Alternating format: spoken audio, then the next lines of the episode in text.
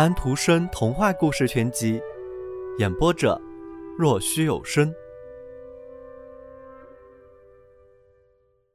一天，他坐在自己的屋子里，听到有很轻很轻的敲门声。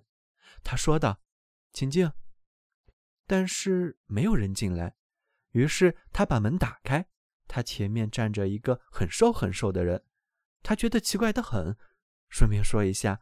来的人穿着十分考究，一定是个很体面的人。那位有学问的人问道：“请问，我有幸会面的是什么人？”那位穿着考究的人说道：“果不出我所料，您不认得我了。我已经长成身躯了，真的长了肉，穿上了衣服。您肯定从来没有想到过会见到我过得这么好。您连您自己的老身影都认不出了吗？”是的，您一定不相信我还会回来。自从上次离开您那儿以后，我一直过得很不错。我不论从哪方面看，都算是富有的了。若是我想要赎回自己，不再为您服役，那我也能做到了。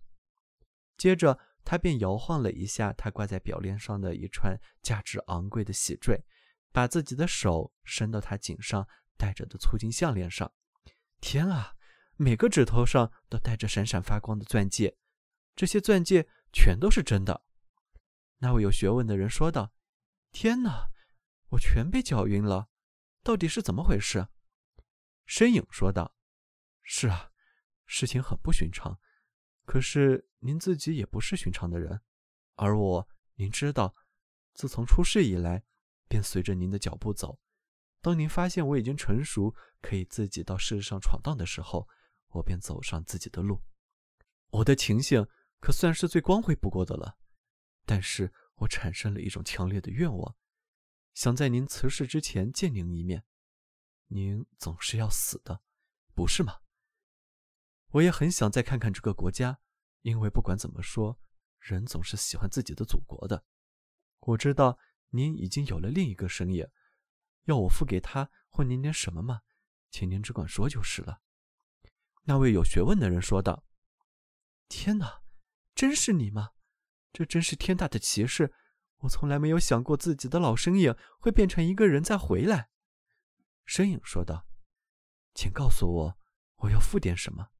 因为我很不情愿欠什么债。”那位有学问的人说道：“你怎么可以这样说？哪里谈得到什么债？你是自由的，和任何人一样。我为你的幸福。”感到高兴，坐下，老朋友，跟我说一点，这些日子你是怎么过的？在那热带国家，我们对面那家人那里，你都看见了什么？可以的，我可以给您讲。身影说道，坐了下去。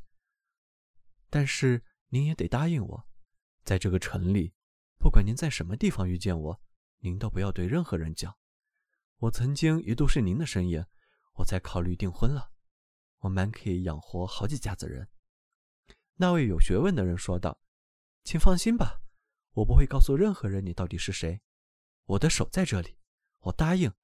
大丈夫说话算话。”身影说道，“身影也说话算话。要知道，因为他只能这样说。的确，也真够奇怪的。他简直就是一个真人。他全身皂黑，全都是最考究的穿着。”靴子是漆皮的，帽子是压下去成一个平块的，压成只有顶和帽檐，还不用说那些我们已经知道的，那喜坠、那金项链和钻石戒指。是的，身影穿得非常的讲究，也正是他的穿着使他完全成了一个人。身影说道：“现在我来说。”于是他用他那穿着漆皮靴子的腿，尽自己最大的力气。踩在那有学问的人的新身影的胳膊上，这新的身影就像一条卷毛狗一样躺在他的脚边。这么做也许是出于显示自己的傲气，或者也许是因为想紧紧地压住他。躺着的那个身影保持着安静，很平静，想好好的听听。他肯定也想知道，怎么才能自由自在，上升到自己是自己的主人的地位。影子说道。您知道对面屋子里住的是谁吗？那是最好不过的一位，是诗神。我在那边待了三个星期，实在是就像是过了三千年。我把一切做出来的诗、写出来的东西全都读了一遍。我说的都是千真万确的。我看尽了一切，我知道了一切。那位有学问的人喊道：“诗神，是的，是的，他常常隐居在大城市里。失神，是的，我曾经有一次瞅见了他一眼，可是那时我双眼沉沉欲睡，他站在阳台上，就像北极光一样闪闪发光。讲讲下去，你在阳台上，你从门那里走出去，接着你看见，于是我到了前厅，身影说道。”您一直坐在那里朝前厅瞅着，里面一点火光都没有，漆黑一片。不过里面有一长排厅室，厅室的门一扇对一扇的开着，里面是有光亮的。如果我一直走进去到姑娘那里的话，我一定被亮光烧死了。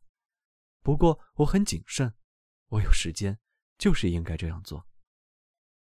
那位有学问的人问道：“那？”你又看见了什么呢？我什么都看见了，我会给您讲的。不过这倒不是我高傲，可是作为一个自由人，我还有着那么丰富的知识，还不用说我的好地位，我的优越条件。我很愿意，您和我讲话时称我为您。对不起，那位有学问的人说道：“这是老习惯，很顽固。您完全正确，我一定记住。”可是，请告诉我您看到的一切。一切，身影说道：“因为我看见了一切，知道了一切。”那位有学问的人问道：“最里面的厅是什么样的？里面像清新的树林吗？像在一座神圣的教堂里吗？厅堂是不是和一个人站在高山之上看见的那种繁星点点的晴空一个样？”身影说道。那什么都有，我说过，我没有进到最里面，我留在最前面的那间屋子里，待在一片漆黑之中。不过我待在那里很好，我看见了一切，我知道了一切。我到过狮神的圣殿，在前厅里。可是您到底看到了什么？是不是所有古代的神都走过那些大厅？那些古代英雄是不是都在里面战斗？甜蜜的孩子们是不是都在里面玩耍？讲述他们的梦。我对您说，我在那里，您可以想象到我看到了可以看到的一切。假若是您过去到了那边，您是不会从人变成人的，但是我变成了人。我同时还认识到了自己内在的性质，我的先天素质，以及我和狮神的血缘关系。是的，以往我和您生活在一起的时候，我没有想过这些。但是我总是，您知道，在太阳升起和落下的时候变得那么大，在月光下，我却差不多比您自己还要瘦。以往我不明白我的本性，在前天里我领悟了，我成了人了，我有了体型。但是那时您已经不在热带国家了，作为一个人，我那样走动很使我羞赧。我想要靴子，想要衣服。想要那种能使一个人出名的一切人间荣华，我跑到，是的，我对您说，您自然不会把它写进任何书里去的。我跑到烤面包妇人的衣裙下面藏了起来。妇人没有想到她隐藏了多大一个东西。到了夜晚，我才出来。我在月光之下在街上跑着，我爬上了墙，骚得我的背舒服极了。我跑上又跑下。从高窗子里望了进去，往厅里望，朝屋顶上望，我朝任何人也瞧不见的地方望。我看见了别人能见的东西，看见了别人看不见的东西。世界实在是龌龊的，要不是我现在都以为做了个人有点了不起的话，我真不愿意做什么人。我从富人、从男人、从父母亲、从那些甜蜜无比的孩子们那里看到了最最无法想象的东西。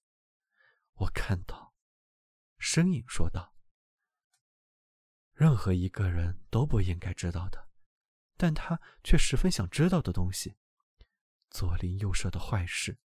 要是我写在报纸上，那大家都会读到。但是我直接写给当事人自己。我每到一个城市，便在那里引起一阵恐慌。他们非常害怕我，他们又非常喜欢我。教授让我当上教授，裁缝给我新衣服，我得到了最好的供应。造币师傅为我造币，妇女们说我很漂亮，于是我便变成了现在这个样子。